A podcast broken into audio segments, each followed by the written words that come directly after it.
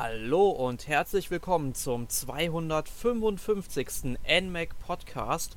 Heute mit dem dritten Teil äh, unserer Final Fantasy Franchise-Reihe.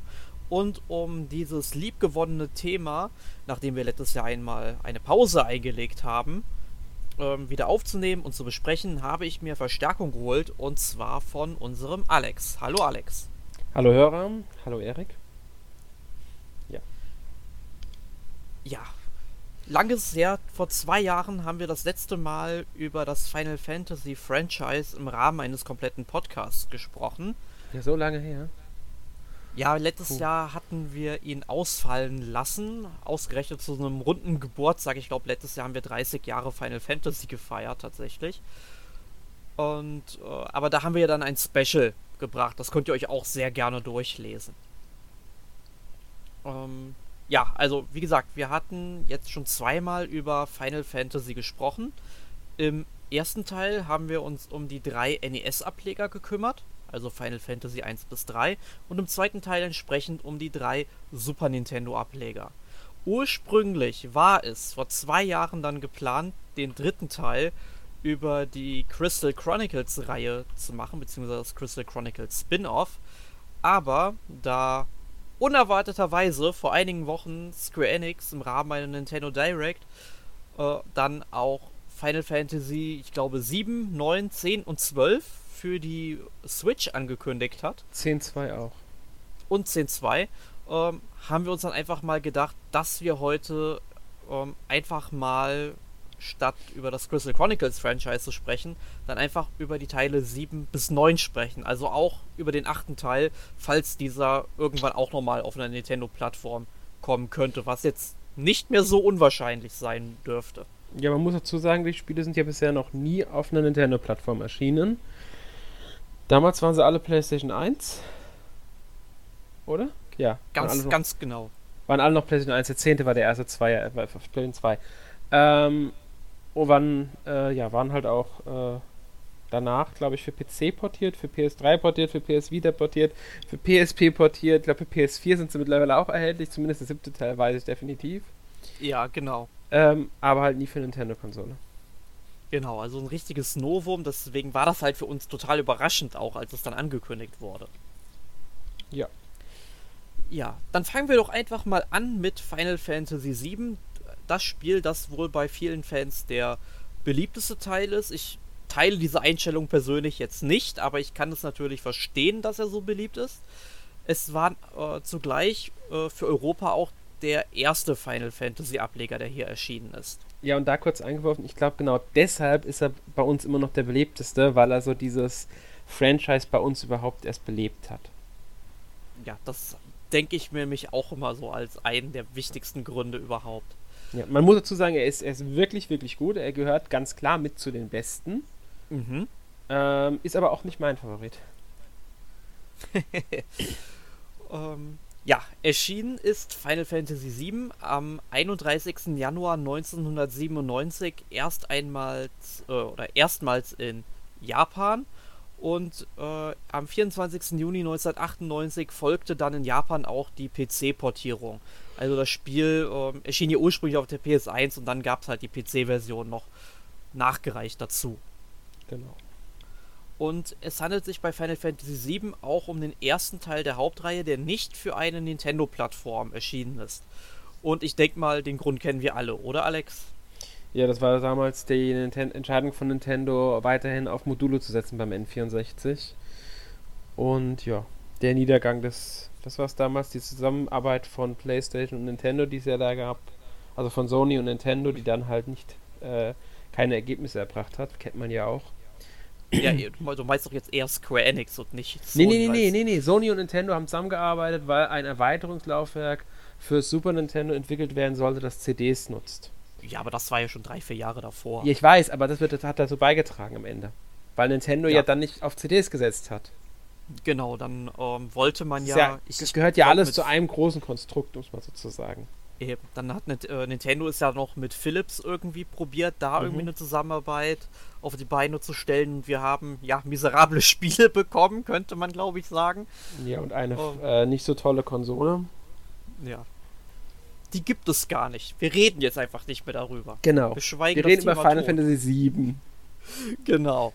Ähm, ja, und man muss dazu sagen, die Story von Final Fantasy VII ist wirklich sehr, sehr, sehr komplex. Und dass die deutsche Übersetzung des Spiels nicht gerade gut war, macht die Sache nicht viel leichter oder besser. Ähm, aber ich versuche das Ganze mal äh, zusammenzufassen. Also, die Story, die spielt auf dem fiktiven Planeten Gaia. Ich meine, Gaia bedeutet ja nichts anderes als Erde im Grunde.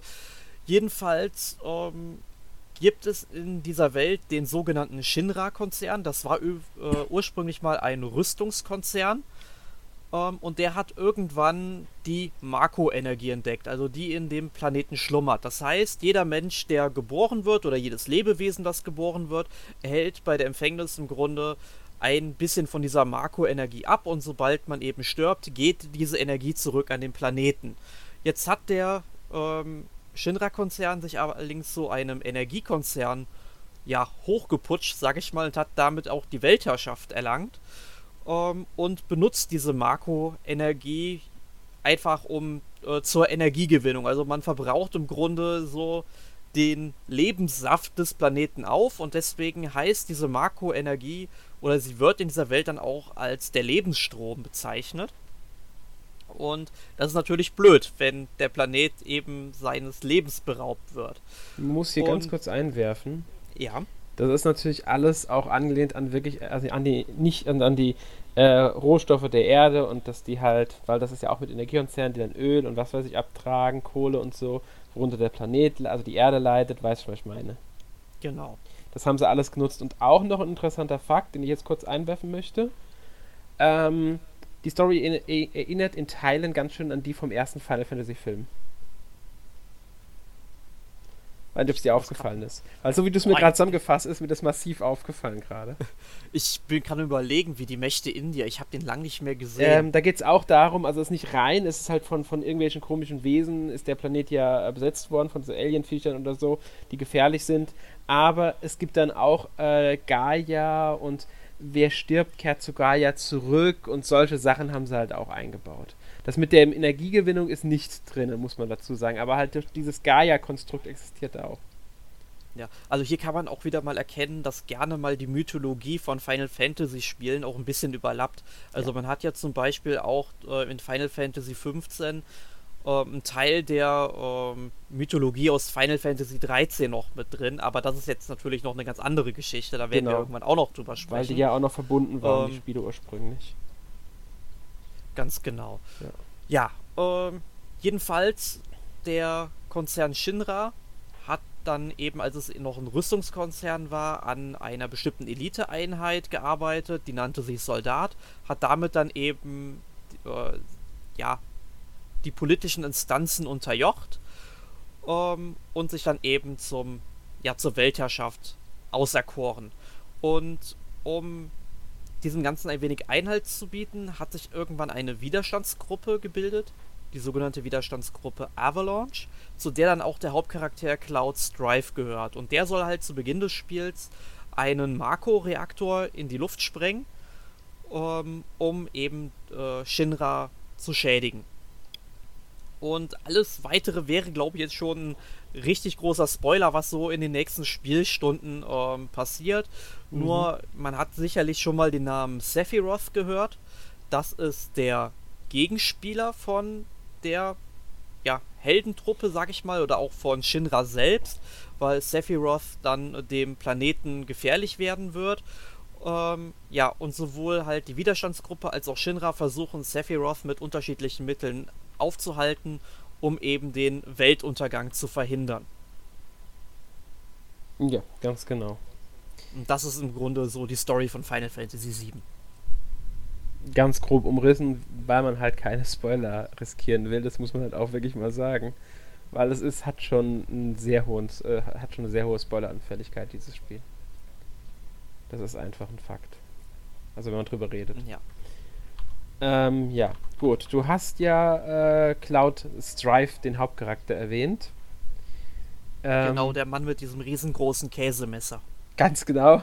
Hauptmerkmal, äh, winzige, also äh, ja, dünne Arme, aber riesen Monsterschwert. Ähm, ja, also der war ja der, der Hauptcharakter. Äh, allerdings hat es auch noch eine Besonderheit gezeigt. Ich glaube, die kam sogar sehr früh im Spiel raus. Beim Kampfsystem. Und zwar, dass man nicht mehr mit vier, sondern nur mit drei äh, Charakteren in der Gruppe kämpft. Genau, wir hatten ja in den vorherigen Final Fantasy Spielen in der Regel immer vier Charaktere. Ich meine, bei Final Fantasy IV waren es auch mal fünf äh, Figuren. Aber sonst waren es wirklich immer klassisch vier Charaktere. Das ist, glaube ich, auch so der Standardwert, den man eben aus irgendwelchen Rollenspielen her kennt. Und ja, Final Fantasy VII, da waren es dann eben drei Charaktere, die in einer Gruppe agiert haben. Genau, ja. Und das Ganze hat dann auch in den Kämpfen, ja, im Grunde halt wie die vorherigen Final Fantasy Spiele funktioniert. Es gab, im, es gab wieder diesen ATB-Balken, also das Active Time Battle System war wieder dabei. Aber es gab jetzt auch noch so eine zweite Leiste, äh, womit man dann einen mächtigen Spezialangriff entfesseln kann. Ja, genau. Und äh, ich muss ehrlich sagen, es ist bei mir schon eine ganze Weile her, das Spiel gespielt habe. Ich weiß gar nicht mehr, wie. Das waren dann, die waren eigentlich ganz, für damalige Verhältnisse sogar ganz schick inszeniert, alle diese Spezialangriffe. Mhm. Ähm, aber ich könnte jetzt keinen mehr benennen, wenn ich mal so überlege. Ich, ich könnte noch, ähm, nee, ich kann glaube ich auch keinen mehr benennen. Ich weiß halt nur, es gab natürlich auch äh, verschiedene Funktionen, wie diese Spezialangriffe ausgelöst wurden. Also ich kann mich noch erinnern, ich bin mir nicht sicher, aber ich glaube bei ähm, tiefer. Da war es dann so, wenn man ihren Spezialangriff entfesseln wollte, dann lief unten, wo man dann eben diesen blauen Kasten hatte, wo eigentlich nochmal die ganzen Werte der Charaktere immer drin standen, beziehungsweise ihre Lebensenergie, Magiepunkte und so ein Gedöns. Ähm, dass dann eben wie bei so einem Casino-Automat, also wie bei so einem einarmigen Banditen, dann eben diese ganzen Rollen liefen und die dann zum richtigen Punkt halt angehalten werden mussten, um den zu entfesseln. Es war also auch eine kleine Spielerei damit drin. Das habe ich gar nicht mehr so in Erinnerung, bin ich ganz ehrlich. Aber okay, ich muss ja, kann, ja, kann ja gut sein, dass es so war. Äh, man muss halt so sagen, ich fand das Kampfsystem damals sogar äh, sehr interessant. Ich fand es sehr gelungen. Ähm, auch weil es halt von der Inszenierung her, durch die Grafik und alles, ähm, nicht so statisch wirkte. Die Figuren haben sich bewegt, die Figuren haben wirklich agiert. Es gab äh, zumindest in gewisser Weise halt auch ähm, ja, Aktion dabei, Animationen, weißt schon, wie ich es meine. Nicht starre Bilder, die einfach nur so zack, zack, weißt, kennst ja, was ich meine, weißt du, was ich meine, gell? Ganz genau. Das war halt ähm, auch was Neues irgendwie. Dazu kommt, das hat, das hat auch dazu beigetragen, dass die Geschichte was Neues war. Das war einfach, ähm, gerade wenn man den Schritt vom Super Nintendo zum, zur PS1 damals gemacht hat, hat es ja auch einen grafisch massiven Unterschied gehabt. Bei der, zum N64 natürlich auch dann. Aber N64 kam später, muss man auch dazu sagen. Und ähm, es war einfach gerade auch für so ein, für diese Art Rollenspiel, wie gesagt, es war das erste in Europa. Und ich denke, das hat dann, das, das war dann so für viele, man kannte ja japanische Rollenspiele irgendwie durch Lufia, durch die Siegel of Evermore, Siegel of Mana, durch solche Spiele kannte man sowas ja. Und das war jetzt nochmal halt so was anderes. Ein anderes Erlebnis, gerade für so ein rundenbasiertes Kampfsystem. Genau. Man, man, sollte an der Stelle noch sagen, dass Final Fantasy VII ursprünglich ja tatsächlich fürs Nintendo 64 geplant war. Es gibt ja auch eine Tech-Demo mit Charakteren aus Final Fantasy VI, wie das Spiel am Ende hätte aussehen können. So ungefähr. Sieht aus, heu äh, nach, aus heutiger Sicht sieht das nicht wirklich gut aus, das muss man klar sagen. Da hat das selbst das Nintendo 64 bestimmt noch mehr gekonnt. Ähm, aber ähm, durch den Sprung auf die PlayStation war eben wesentlich mehr möglich, weil äh, man hatte einfach diese riesengroßen Discs und nicht diese limitierten Module mit sehr geringem Speicherplatz. Und ähm, du sagtest das ja schon, die Kämpfe waren wirklich äh, völlig dreidimensional. Mhm. Ähm, außerhalb der Kämpfe sah es dann aber wieder was anders aus. Also es gab da vorgerenderte 2D-Hintergründe, aber alle Figuren, die da eben ähm, in dieser Welt herumliefen, also auch dein Hauptcharakter, die bestanden dann eben schon aus dreidimensionalen Polygonen. Ganz genau. Muss dazu sagen, die waren noch sehr äh, klotzig. ja, ja, definitiv. Also die Figuren sehen schon, gerade wenn man sie in der Ursprungsform sich anschaut, ich glaube die neueren Versionen des Spiels, die Neuauflagen, haben da ein bisschen was verbessert in der Hinsicht. Aber das waren halt, wenn man nur die Hände von Cloud zum Beispiel sieht, oder auch die Hände sieht, das ist halt, äh, ja, eine Klotzhand. Da, ganz ehrlich, da haben selbst Lego-Männchen mehr Hand als Cloud. ja, oder halt die anderen Charaktere, wen es halt alles gibt da. Es ist halt, ähm, ja, zwar halt ja mal die Grafik, aber es sah dafür, muss man trotzdem sagen, es sah schon ähm, schick aus, für damalige Verhältnisse einfach, weil, man muss ja wieder sagen, es war einfach dieser Schritt, der da gemacht wurde. Der ähm, ja. viel verändert hat, dieser grafische Schritt für viele. Ja, und man muss halt dazu sagen, man hat da wirklich mit allen möglichen technischen Tricksereien gearbeitet. Ich meine, du musst erstmal denken, du hast natürlich, je nachdem wie groß dieser Hintergrund ist, musstest du natürlich auch mit Kamerafahrten arbeiten. Dann musstest du natürlich auch berechnen, wo steht die Figur jetzt? Also muss ich die jetzt groß darstellen, muss ich die klein darstellen? Wenn du zum Beispiel so einen langen Gang hattest, der irgendwie in so ein Tal runterging, dann wurde Cloud natürlich, je weiter du in den Bildschirm quasi reingegangen bist, kleiner. Und genau. die Kamera zog entsprechend auch noch ein bisschen mit oder ging vielleicht höher, um einfach diesen imposanten Blick auf dieses Tal zu ermöglichen. Und das war eigentlich eine richtig tolle Sache. Also da haben die sich echt was überlegt dabei. Ja, auf alle Fälle. Also das war ähm, damals halt schon was Besonderes auch. Und ich meine, ebenfalls besonders waren dann auch noch die 40 Minuten Filmsequenzen, die auf den Datenträgern schlummerten. Man muss ja so, so sagen, Final Fantasy VII ist ja jetzt nicht nur auf einer CD erschienen, es waren, glaube ich, auf der PS1, ich meine, drei Discs. Ja, es waren drei gewesen. Discs, genau. Das war auch so eine Besonderheit damals, diese, die mehreren Discs, Discs, was bei Modulen nicht so ohne weiteres möglich gewesen wäre zur damaligen Zeit. Ähm, und man musste halt an bestimmten Stellen im Spiel einfach die Disk wechseln. Gibt es heutzutage normalerweise nicht mehr in dieser Form. Ähm, und das hat aber auch ermöglicht, halt gerade diese 40 Minuten Filmsequenzen. Sagt man heute natürlich, 40 Minuten ist doch nichts. Weil heute gibt es Spiele, die haben weit, weit mehr Filmsequenzen natürlich. Aber gerade für damalige Verhältnisse war das schon enorm viel definitiv. Und da konnte man dann noch mit weiteren Effekten, Einstellungen und so weiter arbeiten. Mhm. Also auch hier hat man technisch wieder die Messlatte was höher gelegt. Ja, man denke nur an die Sequenz Cloud auf dem Motorrad. Ja. Das war ja, ist ja mit einer der bekanntesten Szenen, glaube ich, aus dem Spiel. Klar, es mhm. ist halt, war auch mit Spiel verbunden, logischerweise, aber ich meine jetzt wirklich rein diese Zwischensequenz, die da sich raus ergibt. Ja, oder später noch mit dem Luftschiff, das man dann ja, bekommt. Zum Beispiel auch ähm, ja, wie groß Final Fantasy damals war, muss man, muss man festhalten, merkt man halt auch daran, dass die Reihe später wieder aufgegriffen wurde. Also dieses Spiel wurde später wieder aufgegriffen, die Welt, und sie haben mehr darum gemacht. Genau, die sogenannte Compilation of Final Fantasy VII. Genau. Da sind dann verschiedenste Sachen draus hervorgegangen. Spiele natürlich, ganz klar, ist logisch. Äh, Beispielsweise Dirge of Cerberus für die genau, PlayStation 2, Wer war nochmal in der Hauptrolle bei. Äh, das müsste Vincent Valentine gewesen sein, den man da Ja, genau, hat. genau, genau. Das war Vincent Valentine, den hat man da gespielt, ganz genau. Ähm, und ich muss sagen, ich habe es mir irgendwann mal tatsächlich gekauft. Ich habe es bis heute kein einziges Mal gespielt. Hm. Müsste ich echt mal nachholen. Wäre vielleicht mal eine Zeit. Es gab aber noch ein Spiel, das äh, kam, das hat, äh, wie hieß der Charakter nochmal? Der Kumpel von Cloud. Ja, Zack meinst du mit genau. Sicherheit. Ich, ähm, wie hieß das Spiel nochmal? Äh, Crisis Core. Genau, das kam ja auch. Das habe ich übrigens gespielt gehabt tatsächlich.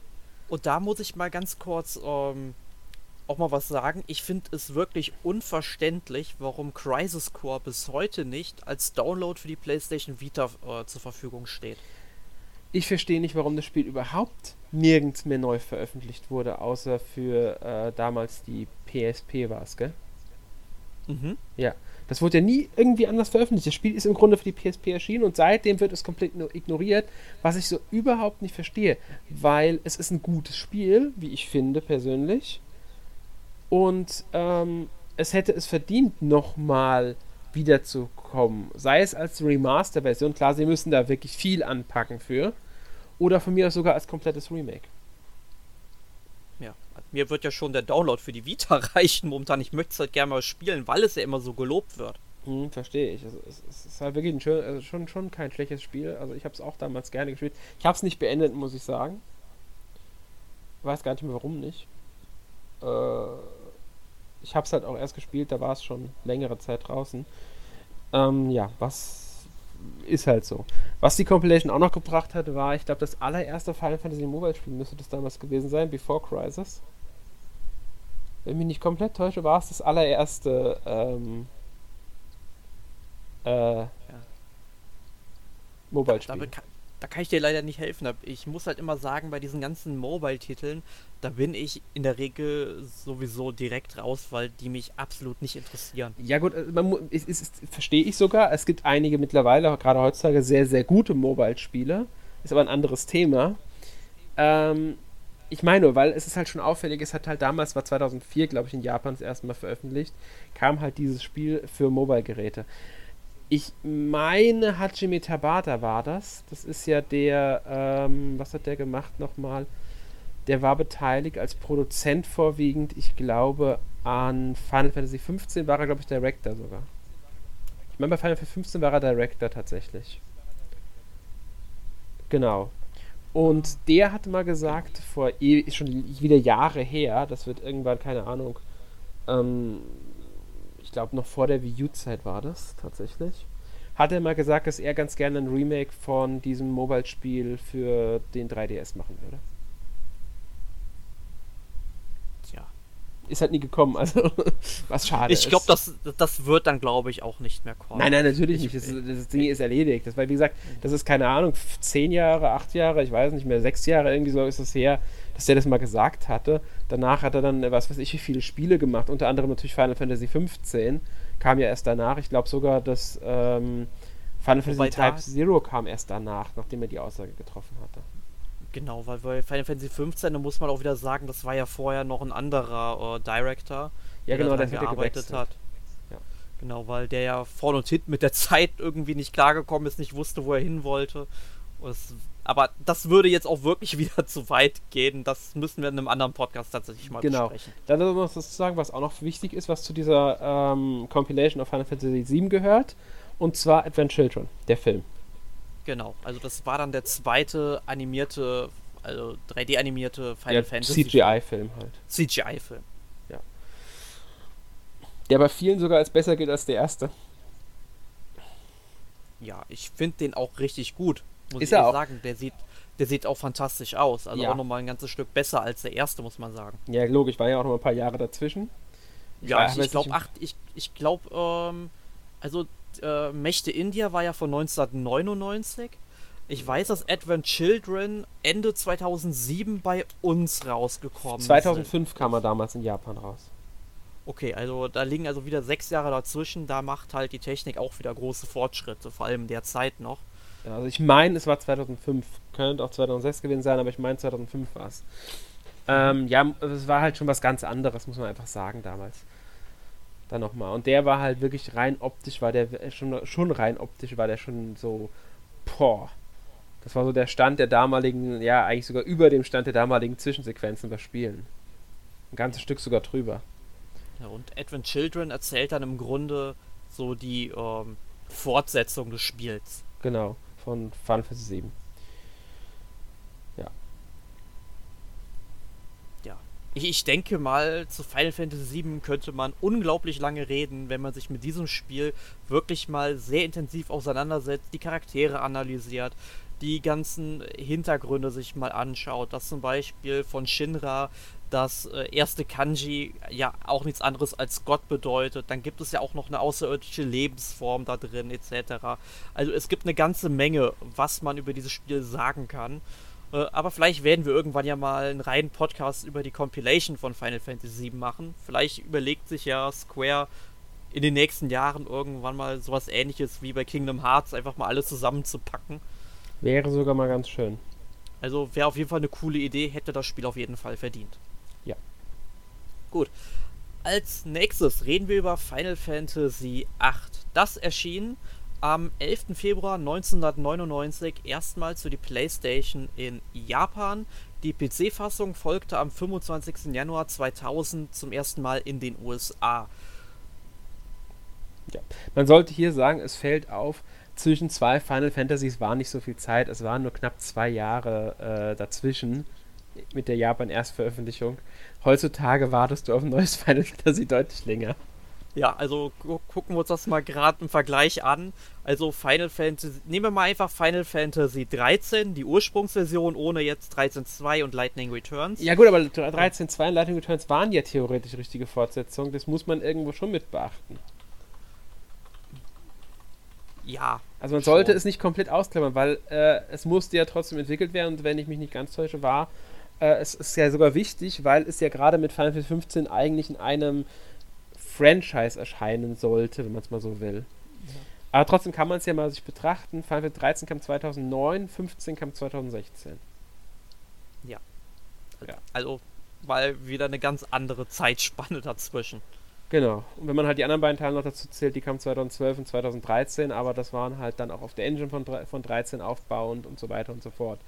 Aber wenn man sich mal so betrachtet, zwischen äh, 12 und 13 lagen auch nur drei Jahre. Also so krass waren die Unterschiede gar nicht. Wenn man sich mal ins Gedächtnis rausstellt, nur 15 hat so lange auf sich warten lassen. Also bin ich ja mal gespannt, ob wir nächstes Jahr die ersten Lebenszeichen von Final Fantasy 16 sehen werden. Bin ich mir ziemlich sicher, weil sie ja die ganzen DLCs von 15 jetzt gecancelt haben. Ja, jetzt sind sie in, um, ähm, ja, nicht Erklärungsnot, aber auf jeden Fall, uh, sie müssen was liefern. Aber abwarten. Das ist dann ein anderes Thema, weil vielleicht kriegt ja auch die, die Switch irgendein schönes Spiel. Mal abwarten. Ja. Aber da könnten wir gerade noch was zu Final Fantasy 7 nachliefern. Da kommt ja der Max auch noch ein Remake zu. Stimmt, das kommt ja auch noch. Aber da das ist ja, da sollen sie ja aufgrund des einen Zuli, also mitarbeitenden Studios jetzt in Verzug gekommen sein bei. Genau, also das Abfahrt. ist auch noch nicht so ganz klar, wann das dann kommen wird. Ich denke mal, momentan konzentrieren sie sich sowieso auf Kingdom Hearts 3 bis Januar, bis das draußen ist oder Februar. Mhm. Ja, ist ein anderes äh, Team. Aber ja, aber ich meine jetzt einfach so ähm, vom Marketing und so weiter, was man ankündigt und so. Ja, logisch, Sachen. ganz klar. Das ist jetzt Kingdom Hearts wichtiger. Gut. Aber kehren genau. wir zurück in das Final Fantasy Franchise. Final Fantasy VIII. Es geht in diesem Spiel um den Kadetten Squall Leonhardt. Der ist eben ja Teil der Spezialeinheit Seed von einer ähm, Militärakademie genannt Balam Garden. Das ist so eine mobile Militärakademie, die sich, die ihren Standort auch verändern kann. Davon gibt es, glaube ich, in diesem Spiel noch eine weitere. Ich, mir fällt der Name jetzt gerade nicht ein. Jedenfalls relativ am Anfang des Spiels bekommt ähm, Squall bzw. sein Trupp eben die Aufgabe, ähm, eine Stadt vor feindlichen Soldaten zu befreien. Und das machen die dann am Anfang schließlich auch. Und mehr und mehr entwickelt sich dann eine ja, Story um Hexen, die nach der ultimativen Macht streben. Und die Story, die ist ebenfalls wieder was komplex, weil dieses Spiel sich Flashbacks bedient weil die Charaktere erleiden hin und wieder Flashbacks, die sie in den Hexenkrieg von vor 18 Jahren ähm, ja, ähm, versetzen, wo dann eben die Hexen gejagt und ich glaube auch weitgehend hingerichtet worden sind. Ähm, und da wurden eine Hexe wurde zum Beispiel in den Weltraum verfrachtet, quasi ins Exil und solche Geschichten. Ganz genau man spielt halt in der Vergangenheit, also bei den Flashbacks, dann andere Charaktere, die damals irgendwie besonder, was Besonderes gemacht haben und so. Genau, Laguna Aber, hieß er, glaube ich. Äh, ja, genau, Laguna hieß er und seine Kamp Kumpels waren, glaube ich, äh, ich krieg's nicht mehr zusammen. Laguna weiß ich noch, die anderen zwei weiß ich nicht mehr, aber ich krieg wenigstens ein paar Namen noch zusammen aus dem Spiel. Im Zweifelsfall Vetch und Antalis. Äh, nee, so hieß es, glaube ich, nicht. nee, ich glaube diesmal auch nicht in diesem Fall. Ja. Ähm, auf jeden Fall die Story war, äh, muss man sagen, im Vergleich zu äh, vorherigen schon Final Fantasy 7, muss man sagen, auch schon 6, sind ja immer, die sind ja immer erwachsener und realistischer geworden, diese Spiele. Ja. Von der ganzen Setting her, sie sind ernster geworden, haben äh, nicht mehr dieses typisch klassische Fantasy-Thema angesprochen. Das Spiel war jetzt eher schon, schon wie Final Fantasy 7 übrigens auch, sehr krass Science-Fiction-artig. Mhm. mit, mit, Fantasy natürlich immer noch bei, aber trotzdem, genau. es ging schon sehr stark in die äh, Science-Fiction-Richtung. Ja, und, und ein bisschen hat, Cyberpunk vielleicht noch mit drin. Ja, genau, Cyberpunk ist so, ist so ein guter Begriff dabei. Was man auch in dem Design der Städte zum Teil gesehen hat und auch der Waffen und Charaktere, wie ich finde. Ähm, ja, also die, die Geschichte entwickelt sich natürlich, also es bleibt ja nicht bei diesem kleinen, äh, wir sind jetzt Militäreinheit und bla bla bla. Man kriegt neue Leute dazu, äh, ganz wichtig natürlich äh, Renoa, Die ist ja, die ist ja so die wichtige neben äh, Squall. Genau, die beiden, also sagen wir, sagen wir es mal so, die Beziehung zwischen den beiden, ähm, die ist äh, sehr, sehr wichtig, weil Squall ja eigentlich eher so ein verschlossener Mensch ist, so ein, ja, ähm, eher kalter Mensch, der wenig Emotionen zeigt und durch Reno vor allem durch Renoir, aber auch durch seine Freunde, mit denen er dann eben dieses Abenteuer durchlebt, ähm, bekommt er halt mal mit, was überhaupt Freundschaft und Liebe bedeutet und wie wichtig das für einen Menschen eigentlich ist. Genau. Man muss übrigens dazu sagen, auch in Final Fantasy 7, was wir ja nicht erwähnt hatten, ist so eine, äh, diese, diese, ja, Beziehung zwischen Figuren sehr wichtig gewesen. Also ich sag nur äh, äh, Cloud und Tifa oder Cloud und Aris. Das, das war damals auch was sehr Wichtiges, dieses Beziehungsteil. Es geht ja nicht rein um jetzt Romantik, sondern auch diese Freundschaften, die sich, die da, da eine Rolle mhm. gespielt haben einfach wie die zueinander standen. Und das, hat, das haben diese neuen Teile auf der Playstation, finde ich, jetzt allgemein nochmal etwas stärker gemacht als die anderen. Besonders halt Teil 7 und Teil 8. Ja, ich glaube, da kann ich dir aber auch wirklich zustimmen. Ich meine, klar, auch bei Final Fantasy VI hast du schon sehr viele Charaktere gehabt. Ich glaube, da gab es ja über zehn Charaktere, die du deine Gruppe aufnehmen konntest. Bin ich mir nicht mehr ganz sicher, aber es kommt, könnte hinkommen von der Richtung her. Der Sechser, muss man sowieso sagen, in vielerlei Hinsicht war so dieses, äh, das war so der erste Schritt hin zu dem, was dann mit der PlayStation vollendet wurde. Ja. Um es mal ganz krass zu sagen. Der Sechser ist ja auch deshalb nicht selten bei Spielern auch als einer der besten, beziehungsweise sogar es gibt einige, die ihn besser finden als ein Siebener. Ja, da würde ich mich zuzählen tatsächlich. Dafür habe ich einen Sechser zu wenig gespielt, um das äh, sagen zu können. So, wir müssen jetzt den Podcast abbrechen, leider. Ähm, und du setzt dich jetzt an dein Super Nintendo Mini und spielst den 6. Nein, natürlich nicht. Wir machen weiter. Ja. Ähm, ja, also wie gesagt, diese ganze, auch diese ganze Atmosphäre, die dieses Spiel hatte, Final Fantasy 8 jetzt, war halt, man muss sagen, auch aufbauend auf Teil 6 und 7. Es ist einfach so, weil das kann man so, diese drei Spiele kann man in eine Reihe stellen. Von der Art der Spiele her. Mit Cyberpunk-Elementen, immer mehr gehend hin zu äh, Science Fiction oder Steampunk auch, was Fantasy 6 ja sehr stark hatte, Steampunk. Mhm. Und eine etwas düstere Atmosphäre. Und ich finde, der achte hat das von allen drei Teilen am, am meisten gehabt, diese düstere Atmosphäre. Definitiv, da definitiv. Siebene, was? Definitiv. Ich kann ja. mich an einige Stellen erinnern in dem Spiel, die jetzt nicht nur allein von der Handlung her und so weiter düster war, sondern einfach nur, ähm, wie das Spiel dann im Endeffekt aussah. Es gab halt mhm. auf jeden Fall erstmal noch so einen grafischen Sprung und ich erinnere mich noch an eine Stadt, wo dann ähm, man an einer Straße auf dem Bürgersteig entlanglaufen musste, weil die Straße war halt komplett mit Autos verstopft. Also man sieht schon, es geht schon einen sehr, sehr realistischen Look. Ähm, und es war halt Nacht und es sah einfach sehr, sehr ja, bedrohlich aus, auch mit dieser ganzen Atmosphäre, die das ganze Spiel eben grafisch erzeugt hat. Genau, du hast genau dasselbe im Kopf, was ich im Kopf habe. Ähm, genau so was solche Sachen sind. Es war einfach diese Stimmung, die das Spiel vermittelt hat. Man muss sagen, es hat trotzdem noch helle Umgebungen gehabt und auch dieses Fantasy-artige ist trotzdem noch drin geblieben. Das darf man auch nicht vergessen. Das war trotzdem noch irgendwo da. Aber es hat halt diesen Kern äh, in eine andere Richtung gerückt. Wie man, wie gesagt, ich wiederhole mich halt, bei Final Fantasy 6 und 7 auch schon.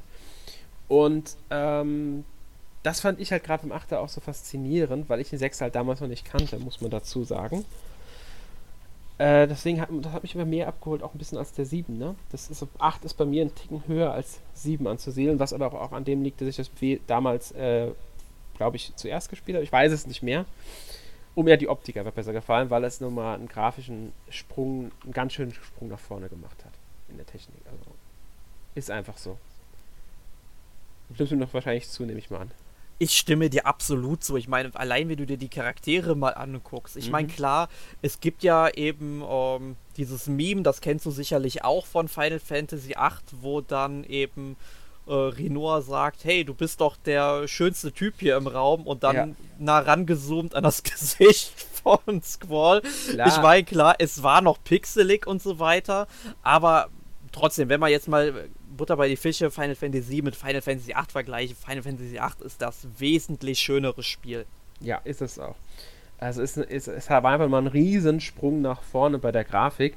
Ich glaube, da merkt man vielleicht auch, dass Final Fantasy VII ursprünglich nicht direkt für die PS, äh, PlayStation entwickelt wurde, sondern äh, und es noch unerfahren mit dieser neuen Konsole waren Und beim nächsten Teil, der ja nur zwei Jahre länger äh, danach kam, haben sie dann schon ganz andere Erfahrungen gehabt bei der Entwicklung, bei der Arbeit mit dieser Konsole und was möglich ist und so weiter. Und sie konnten wesentlich mehr herausholen aus dem, aus dem Gerät einfach.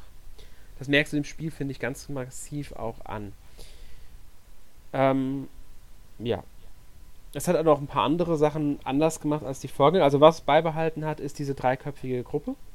Genau, man hat wieder mit drei Leuten gekämpft. Genau, was halt besonders war, es gab nur Menschen diesmal. Sie haben auf Fantasy-Wesen verzichtet, die es ja noch im Siebener gab. Keizis genau. zum Beispiel, oder wie heißt der? Red 13 was? Ja, Red 13, der ja. Hund. Ne? Genau. Auf die wurden verzichtet. Es gibt nur Menschen in diesem Spiel, also als Charaktere. Was ich persönlich auch eigentlich ganz, ganz schön fand bei dem Teil, hat mir sehr gut gefallen, weil es auch mal ein bisschen was anderes war. Ähm, auf Geld in Kämpfen und Ausrüstung wurde ja damals dann auch verzichtet, wenn ich mich richtig erinnere. Man genau, konnte nur seine Waffen verbessern. Genau, also das muss ich tatsächlich selbst nochmal nachschlagen vorhin. Also es war wohl so, dass es keine Ausrüstungsgegenstände mehr gab. Man hat äh, dann eben nur seine Waffe gehabt, über die man sich identifiziert hat.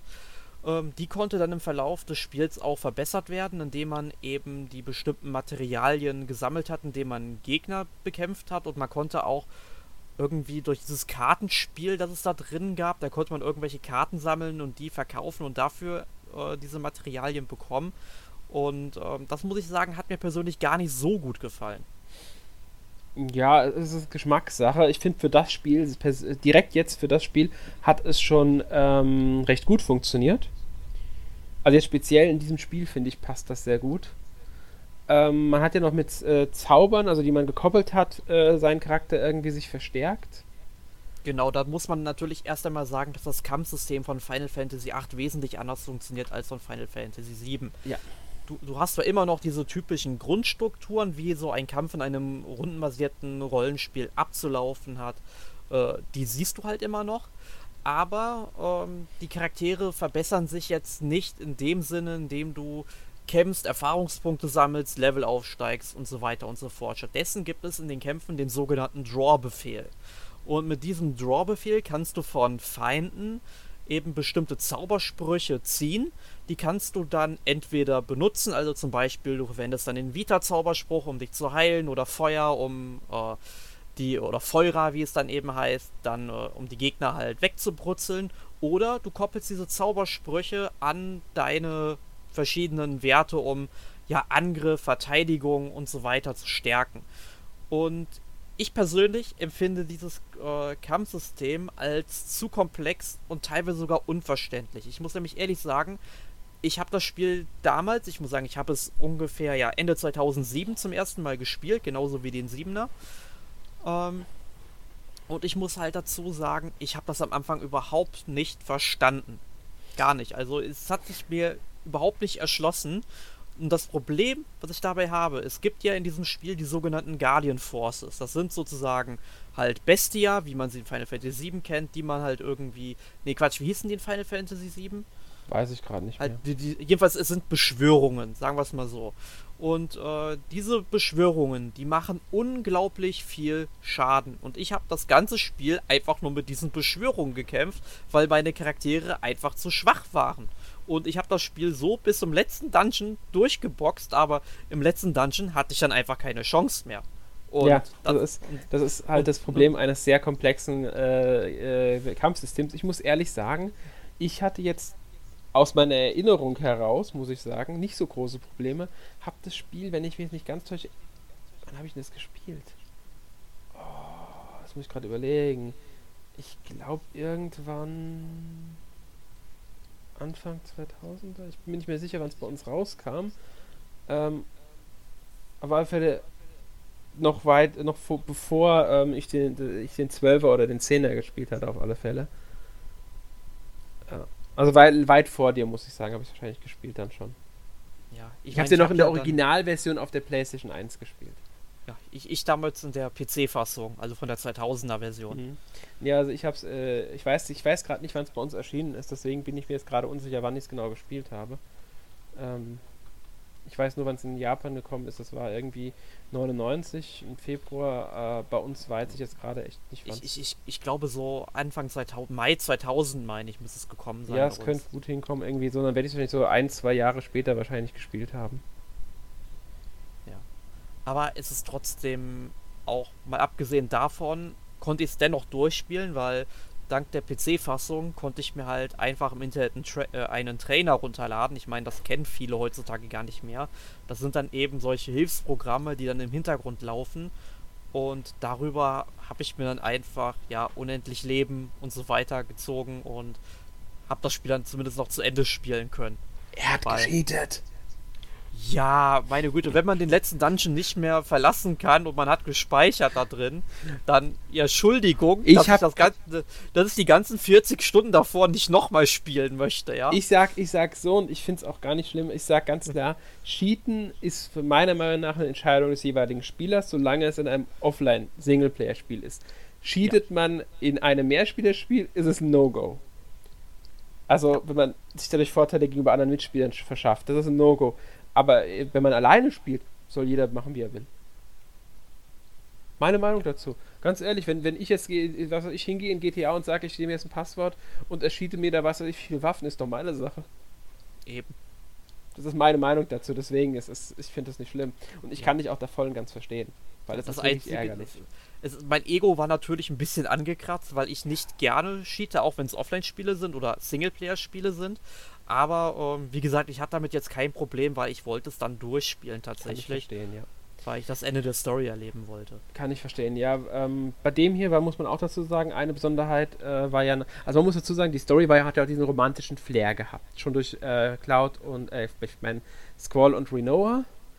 Aber auch die Geschichte von Laguna, die in der Vergangenheit gespielt hat, war ja auch mit so einem äh, Romantik-Flair versehen. Ich weiß gar nicht mehr, wie die, wie die äh, Frau hieß und die es da bei ihm immer mitging.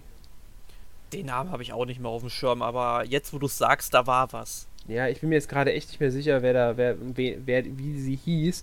Auf alle Fälle hat er ja auch dann das Lied, ähm, das äh, bei dem Spiel eine Rolle gespielt hat. Also das wurde ja dann auch eingepflegt. Eyes on Me von Fei Wong. Mhm. Wahrscheinlich heute. Sehr schönes Lied. Ja, kennen heute wahrscheinlich auch noch viele, denke ich. Also ich denke mal, das ist so eins der auch klassischen Final Fantasy Lieder, auch weil es eben mit, mit, Gesang war und so eine Besonderheit war. Das war auch das erste Mal, dass in einem Final Fantasy Spiel gesungen wurde. Ganz genau, ja. Ja. Gibt es noch was zum Spiel jetzt zu sagen? Ich bin. ja. Ähm, ich bin gerade überlegen, es gab, glaube ich, irgendwann mal ein Roman, einen Roman dazu.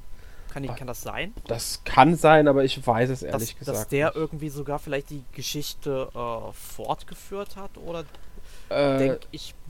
Das weiß ich jetzt so überhaupt nicht. Okay, ähm, ich habe ich hab gerade mal geguckt, es gibt anscheinend ähm, äh, eine Fanfiction oder so weiter. Ja gut, Fanfiction gibt es jetzt zu allem, also das ja. ist vollkommen normal. Genau, also es gab wohl offizielle Romane von Final Fantasy VII, Final Fantasy XI und Final Fantasy XIII.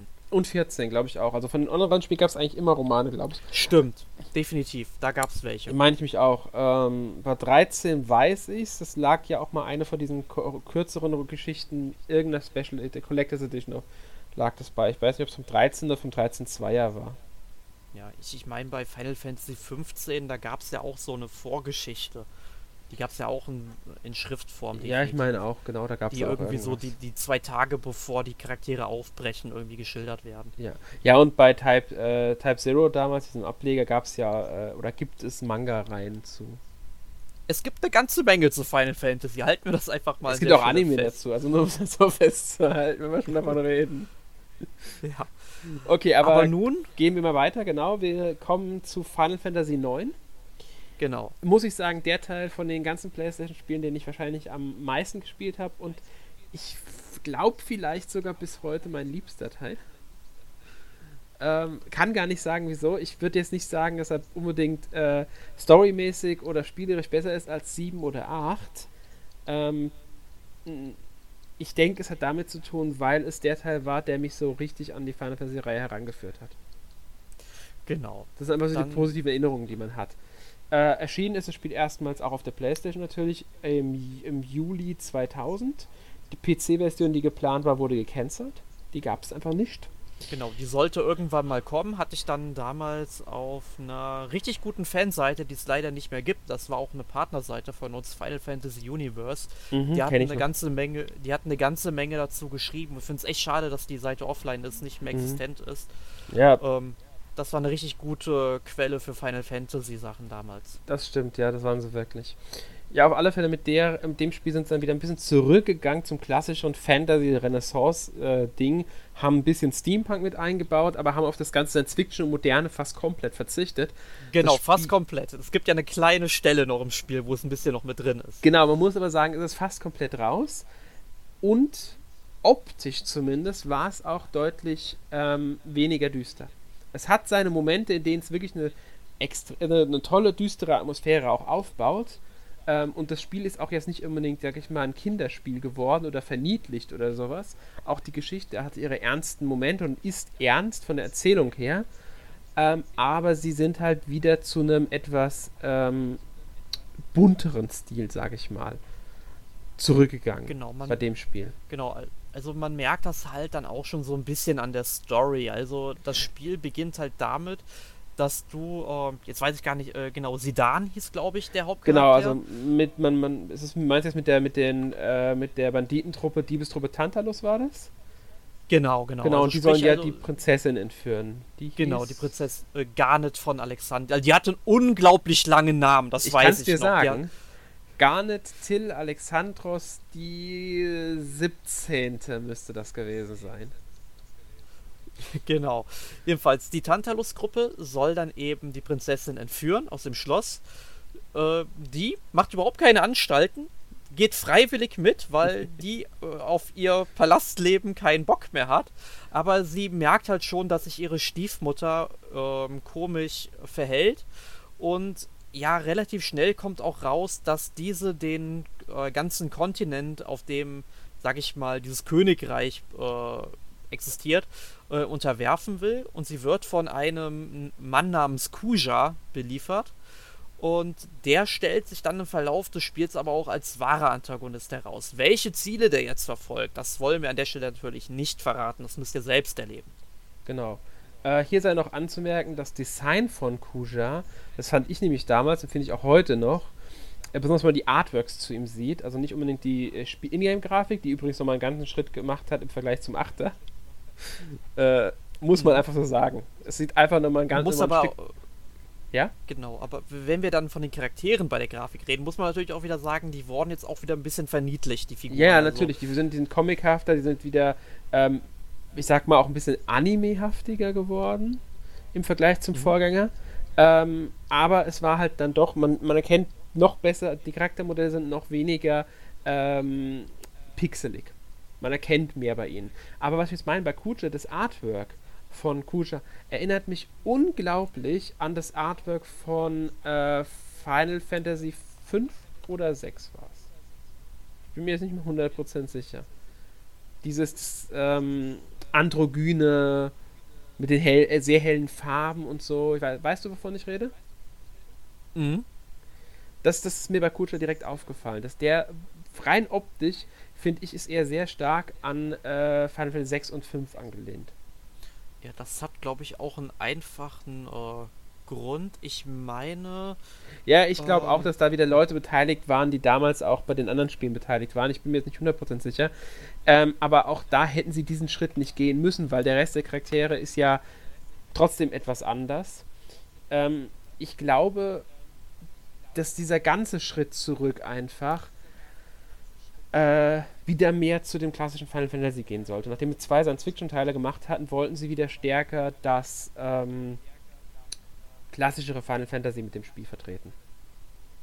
ich meine, äh, was ich bei den Charakteren noch anmerken wollte, muss ja sagen, dass äh, die ganze Final Fantasy-Reihe ja hauptsächlich auf dem Charakterdesign von Yoshitaka Amano basiert. Ja, genau. Und der war, der war wirklich vom ersten Teil bis zum sechsten für das Charakterdesign verantwortlich.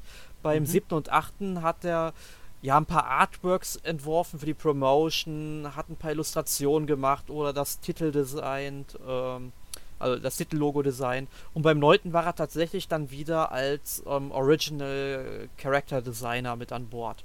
Auch, ich glaube, letztmalig sogar. Ja, das, das merkt man halt dem Spiel auch an. Ähm, man muss auch sagen, es ist wieder weggegangen von diesem reinen Menschen. Es ist sogar eher so, dass du Menschen in diesem Spiel die Ausnahme sind, fast schon gefühlt. Ja, es gab ja irgendeine Figur war ja so ein Rattenmensch, wenn ich mich das richtig, äh, wenn ich das richtig in Erinnerung habe. Äh, du meinst Freya, oder? Ja, genau. Ja, Freya hat was Rattenhaftes an sich. Dann darfst du äh, Queen Quen nicht vergessen. Das war ja mit der langen Zunge, dieses Kochvieh, das immer so fressen wollte. ähm, und Sidan hat ja auch einen Schwanz. Der war ja an einen Affen angelehnt, so ein bisschen, Sidan.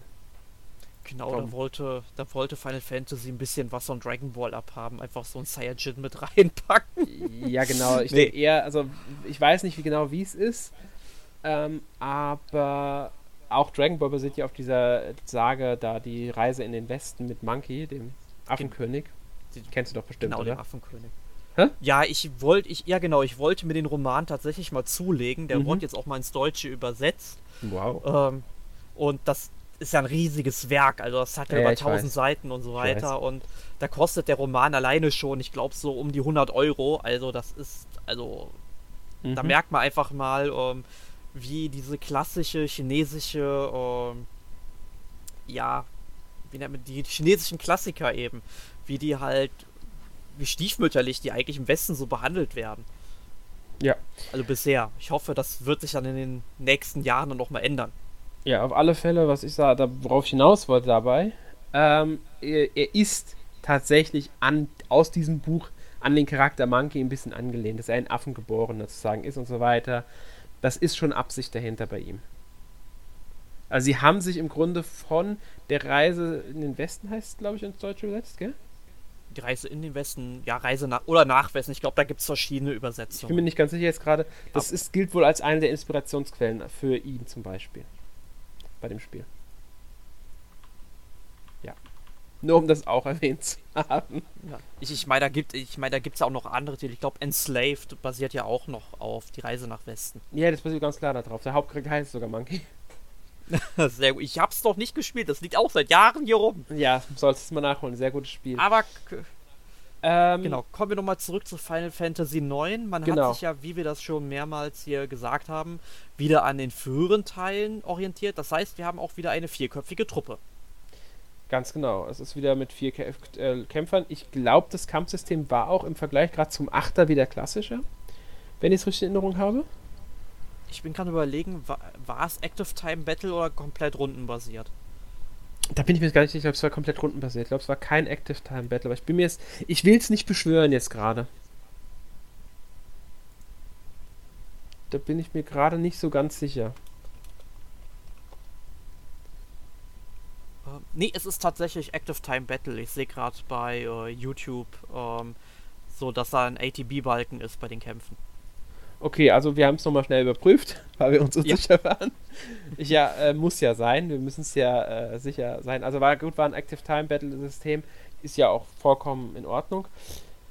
Ähm, war halt dann wieder Macht halt Final Fantasy auch, auch, zu einem äh, guten Stück aus, muss man da auch noch dazu sagen. Ja, stimmt schon. Es gab auch wieder Ausrüstung, die man verbessern konnte. Genau, das also funktionierte, glaube ich, das funktionierte, glaube ich, ähnlich wie bei den Tales-of-Spielen. Wenn man viel gekämpft hat, dann hat man darüber dann bestimmte Fähigkeiten auch äh, freigeschaltet. Kann gut sein, ja. Ich bin mir jetzt nicht 100% sicher, ich glaube, so in der Art war das, ja. Genau. Ähm, ja, es gab ja klassisches Aufleveln und so weiter. Äh, eine vielfältige Gruppe. Ich weiß gar nicht mehr, wie viele Charaktere hatte das Spiel in der Gruppe. Äh, ich glaube tatsächlich waren es sogar acht spielbare Charaktere plus Gastcharaktere. Ja, ich meine schon, das könnte hinkommen. Ja, ich meine acht Figuren. Ja, genau. Ich komme nicht bei allen auf die Namen, weil ich habe die Figuren tatsächlich sogar so grob im Kopf. Also Zidane gab es, dann gab es äh, Vivi, äh, Adelbert, das ist der Adelbert Ritter, Adelbert Steiner. Dann, äh, Genau, Lilly, dick und doof in einer Person. Ja, genau. Lilly, beziehungsweise Garnet, die hat ja den Decknamen Lilly benutzt. Im Deutschen zumindest.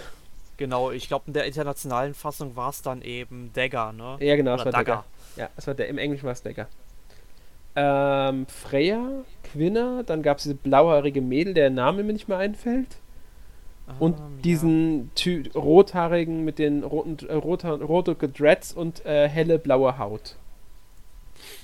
Ich weiß auch nicht, wie der heißt, muss ich jetzt nachgucken. Ähm, Moment. Eiko und Amaranth sind das. Genau, ich hätte, ich hätte schon fast Erika gesagt. Ja, also Eiko hieß sie.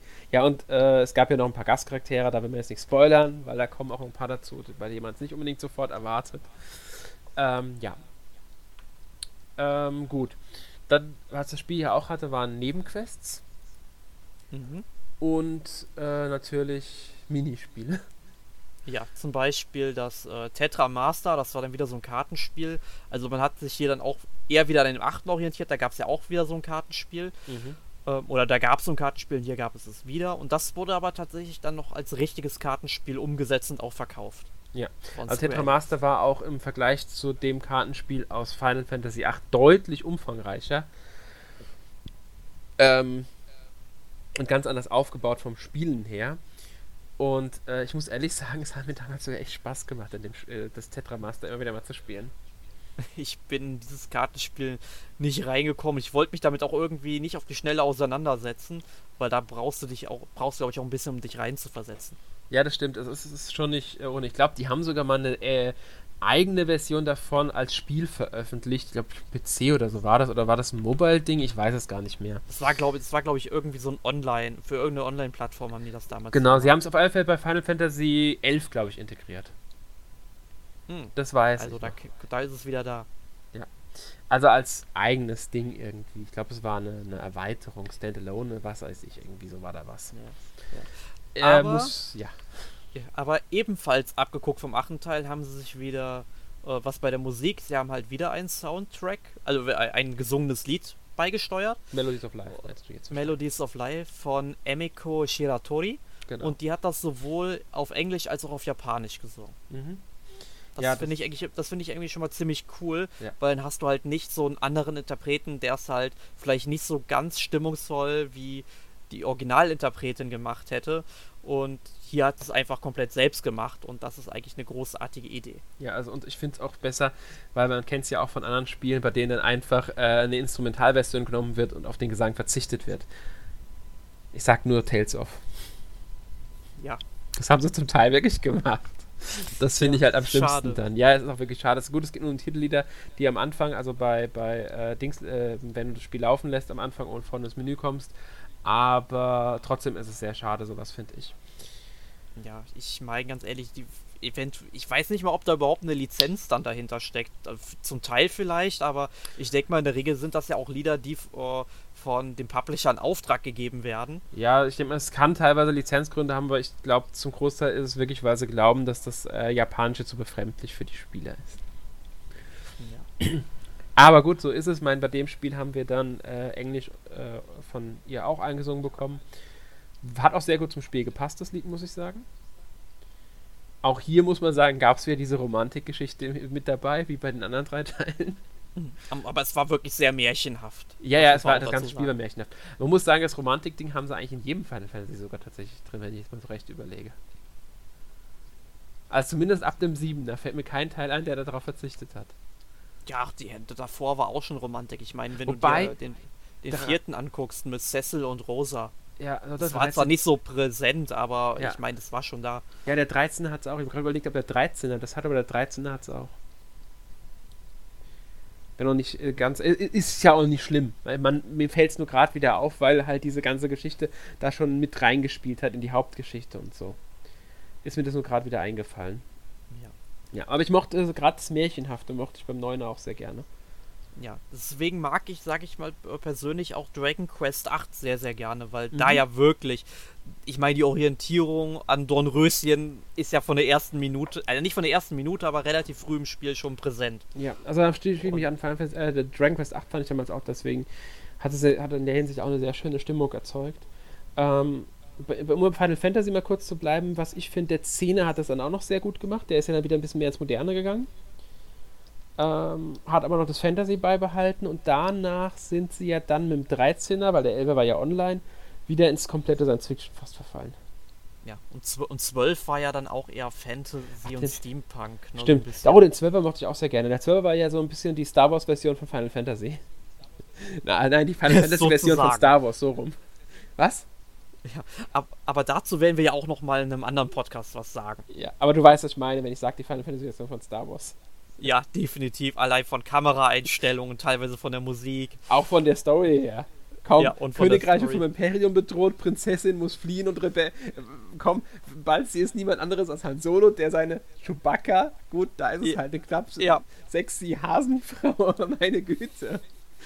Und wie hieß der Hauptcharakter nochmal? Ich komme gerade nicht drauf, wie der heißt. Auf jeden Fall ist das sein. Äh, Wahn. was? Wahn. Genau, das ist nichts anderes als Luke Skywalker in gewisser Weise. es Ja. ist jetzt nicht ganz so extrem, wie es, wie es vielleicht wirkt, aber in Teilen fällt schon gemeinsam, fallen schon Gemeinsamkeiten mit Star Wars auf. Ja, definitiv sind die da. Aber ähm, was man bei Final Fantasy IX, glaube ich, noch abschließend sagen sollte, die wirklich gute Übersetzung ins Deutsche von Joseph Chanel. Der, äh, oder den kennt man vielleicht, also ich kannte ihn vorher nicht, ich habe das vorhin auch erst gelesen, aber der übersetzte äh, The Legend of Zelda The Wind Waker, was ja eine auch sehr gute Übersetzung ins Deutsche war. Er kümmert sich auch seit 2001 um Detektiv Conan Manga, ins, äh, um die ins Deutsche zu übersetzen.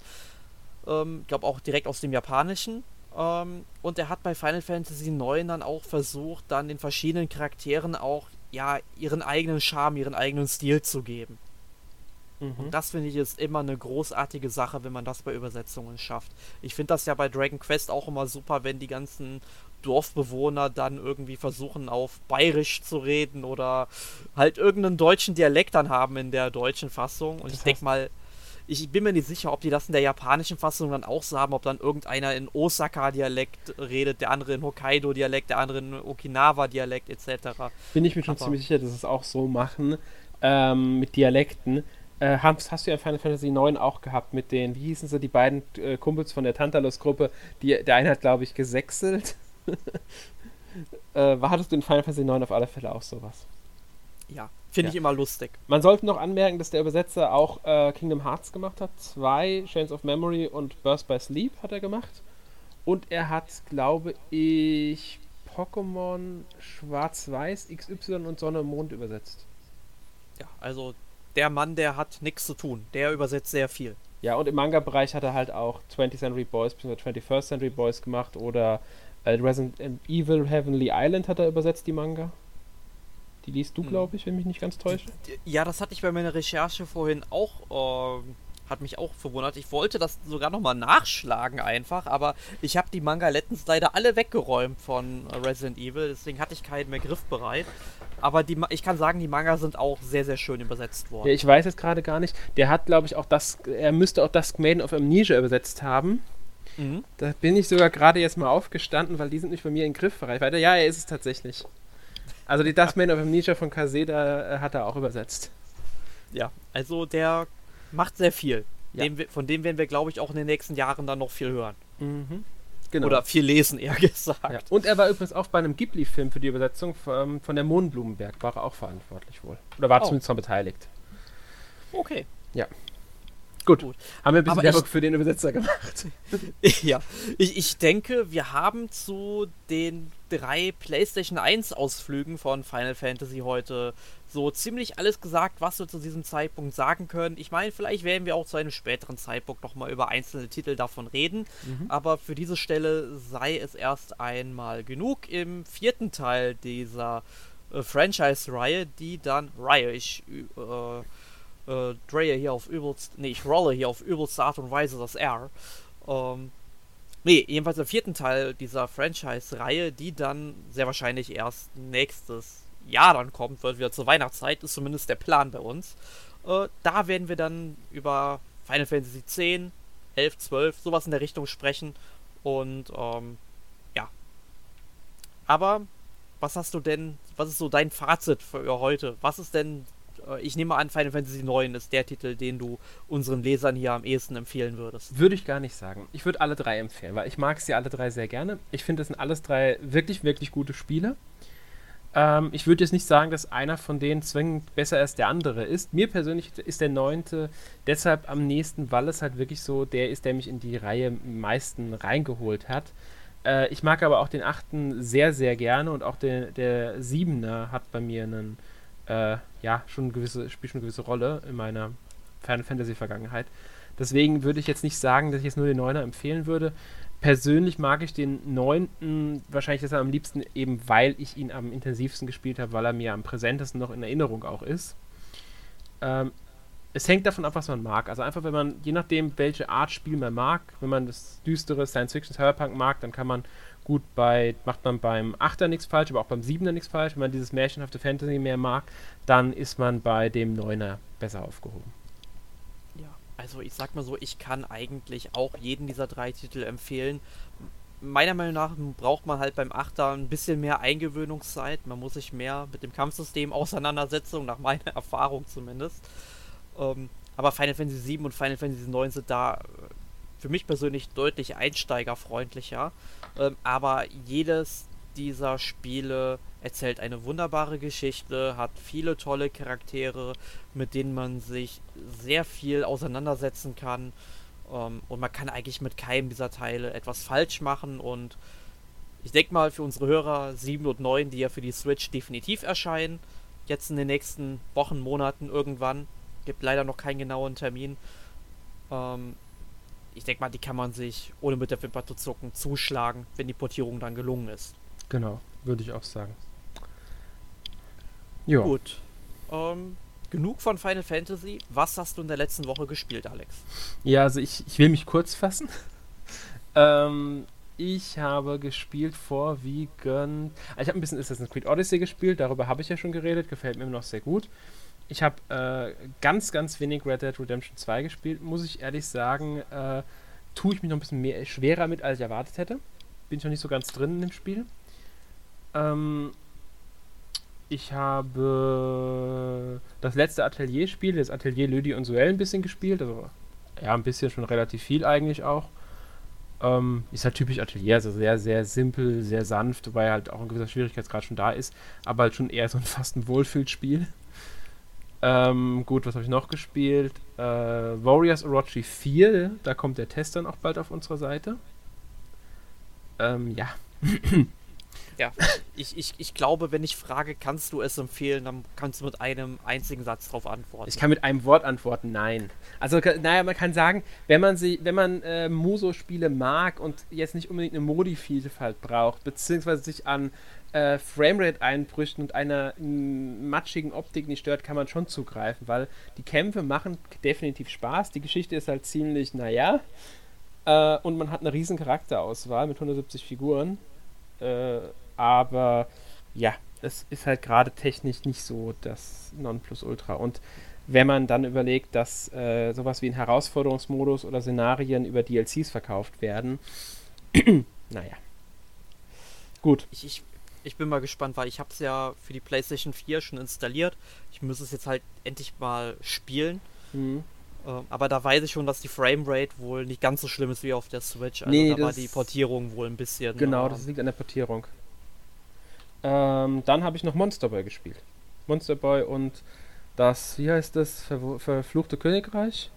Genau, habe ich auch gespielt. Ja, muss man dazu sagen, ähm, ist ja jetzt, wenn der Podcast erscheint, ist es, glaube ich, äh, gestern erschienen. Also für Ganz euch, genau. wenn ihr den Podcast hört, ist es gestern erschienen. Für uns ist es erst in zwei Tagen. ähm, äh, ja, ich muss sagen, ich finde das Spiel sehr, sehr schön. Äh, hat mir sehr gut gefallen. Ähm, macht mir wirklich Spaß. Ist ein sehr wenn schönes 2D Action-Adventure im Stile von Metroid beziehungsweise einiger äh, Castlevania-Titel. Hast du schön ausgedrückt. Ich weiß, ich habe deinen Test vorhin gelesen. Ach so, ja, da, da wissen die Hörer direkt schon mal. Da müsste, ja, der Test ist seit gestern online, könnt ihr gerne lesen. Ja, genau, der Test ist also, wenn ihr jetzt hört, ähm, seit äh, gestern online, genau. Und da könnt ihr nachlesen, also ich bin äh, mit Eriks Meinung äh, sehr, stimme ich sehr überein. Um ein wenig Werbung zu machen, meinen Test könnt ihr auf meinem Blog Solos Dungeon lesen. Schön. Wenn ich mir fragen darf, wie viel Prozent von dem Spiel hast du bisher schon geschafft? Also wie viel Prozent von der Weltkarte aufgedeckt? Äh, kann ich dir jetzt so aus dem Kopf gerade gar nicht sagen. Moment, ich kann es dir aber sofort sagen, weil meine Switch liegt nämlich griffbereit. 63,1 Prozent habe ich momentan. Okay, ich bin jetzt ungefähr bei 83 Prozent. Ähm, mhm. Und ich muss sagen, ich komme nicht mehr weiter. Also sobald du äh, in dem, sag ich mal, auf dem Weg bist, die letzte Kugel zu holen, Mhm. dann ähm, brauche ich deine Hilfe. Okay, wir, wir, wir können dann nochmal drüber reden dann. Ge- Ähm, genau. Ja, also ich denke mal, Oh. wir sind da beide sehr, sehr positiv zu diesem Spiel eingestellt. Auf jeden Fall. Ein Ja. sehr, sehr schönes Action-Adventure. Macht richtig Laune. Es motiviert, diese ganze Welt abzusuchen. Die Fähigkeiten dieser verschiedenen Verwandlungen mit äh, zu verbinden. Es ist sehr abwechslungsreich. Und ähm, ich mag auch die Musik, auch wenn die manchmal was nervtötend sein kann, weil du teilweise mal eine Stunde lang immer und immer wieder dasselbe Stück hörst. Ja, das stimmt, da stimme ich jetzt zu. Also, oder du kommst dann von einem Gebiet ins andere, hörst ein neues Lied und bist kurz darauf hast du wieder das Lied von vorher. Ist mir auch schon aufgefallen. Ja, Ja, aber das ist, ja, man muss sagen, es ist auch Kritik auf einem gewissen, auf einem recht hohen Niveau, weil das Spiel einfach sehr viel richtig macht. definitiv. Gut, ähm, ja, ich habe sonst nichts gespielt. Wie sieht's bei dir aus? Ja, neben äh, Monster Boy und das verfluchte Königreich habe ich ein bisschen Moonlighter gespielt. Ist halt auch ein Indie-Titel, gibt es im Mhm. eShop der Switch. Da gibt es, glaube ich, auch eine Retail-Fassung von, ich bin mir gerade nicht sicher. Ähm, jedenfalls, es ist halt ein Roguelike-Titel. Man ist halt ein Ladenbesitzer, also ein Händler, der dann eben sich nachts in die Dungeons schmeißt, dort dann Materialien sammelt von den Monstern, also die besiegt und dann, bevor man stirbt, sollte man den Dungeon wieder verlassen, weil wenn man halt stirbt, sind bis auf fünf Gegenstände, die man irgendwie in einer separaten Tasche hat, ähm, direkt wieder alle futsch. Und das ist halt, das passiert relativ häufig, wenn man nicht aufpasst. Man sollte es also nicht übertreiben.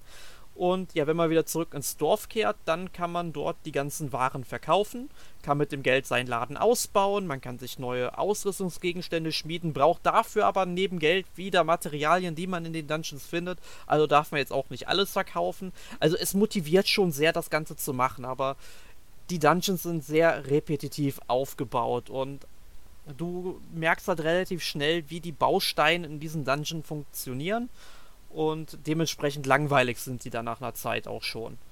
Also ist es ein, immer noch ein sehr, sehr cooles Spiel. Es macht mir Spaß, aber ähm, es hat so seine Macken. Ja. Ja, dann, dann habe ich gespielt ähm, Picross S auf ähm, der Switch. Ich habe ja Picross S2 vor einigen Wochen dann äh, endlich mal durchgespielt. Es ist wirklich ein etwas längeres Spiel. Also ich habe für den zweiten Teil ungefähr 30 Stunden gebraucht. Also zeigt mir die Switch zumindest an, bis ich alle Rätsel hatte. Ähm, bin mal gespannt, wie das beim ersten dauert, weil der ein bisschen, äh, der nicht so umfangreich ist wie der zweite. Logisch. Also könnte man sagen.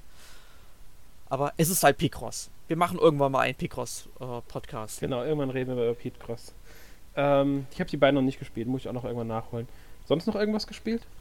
Ähm, ja, also nicht unbedingt diese Woche, aber ich würde es halt trotzdem gerne mal loswerden, dass ich Red Dead Redemption 2 durchgespielt habe. Ich spoiler nicht, keine Sorge. Ähm, ist für mich definitiv eines der besten Spiele aller Zeiten. Ich finde es halt wirklich großartig, wie die Immersion in diesem Spiel ist, wie du einfach da drin bist und wie detailliert du manche Sachen machen musst. Also, ich meine, dass du den Hut verlieren kannst, dass du deine Waffe vom äh, Sattel nehmen musst. Dann diese vielen kleinen Geschichten, die dann immer am Rande ähm, passieren und auch sehr abwechslungsreich sind. Ähm, Finde ich großartig und alleine wie am Ende der Spagat zum ersten Teil geschlagen wird, hervorragend erzählt. Also, ähm, du solltest es unbedingt weiterspielen, Alex. Habe ich vor, ich muss halt gucken, wann und wie ich Lust drauf habe. Ja. Ähm, gut. Ansonsten habe ich eigentlich nur 10 Minuten mal kurz die Mega Drive Collection angeschmissen, musste dann aber wegfahren und habe es dann wieder ausgemacht. Aber hey, ich habe zum ersten Mal in meinem Leben Virtua Fighter 2 gespielt. Habe zwei Wow. Kämpfe gewonnen, einen verloren und dann äh, musste ich leider wieder weg. Aber hey, ich habe es mir gezockt. Ne? Mhm. Jetzt kann ich angeben. Aber das war's von mir, glaube ich, diese Ja. Woche. Ja, was ich noch erwähnen kann, ist, dass es war zwar nicht diese Woche, aber ich habe Yokai Watch 2 endlich beendet. Ah, ganz vergessen, das spiele ich ja auch noch momentan. Also ich glaube mittlerweile, dass ich vor dem letzten Dungeon stehe. Würde jedenfalls Sinn machen. Okay. Können wir ja irgendwann Gut. drüber reden, wenn ich nehme an, wir nehmen dann irgendwann auch noch einen Yokai Watch 3 Podcast auf, wenn das Spiel dann mal da ist. Ja, also ich habe es mir auf jeden Fall schon vorbestellt. Genau, und dann können wir ja noch über den zweiten Teil auch dabei reden. Ähm, ja, für heute würde ich sagen, sind wir durch. Würde ich auch sagen. Ja. Es war mir wieder eine Ehre, Alex. Mir auch. Äh, ja, nächste Woche, was gibt's denn da? weißt du es? Ich weiß es nicht. Was weiß ich denn schon? Genau. Nein, ich habe ich hab keine Ahnung, es steht noch nicht fest. Genau, wir, wir haben es noch nicht 100% festgelegt, deswegen äh, lasst euch einfach überraschen. Ähm, und ja, bis zum nächsten Mal, würde ich dann sagen. Jo, bis zum nächsten Mal. Tschüss. Tschüss.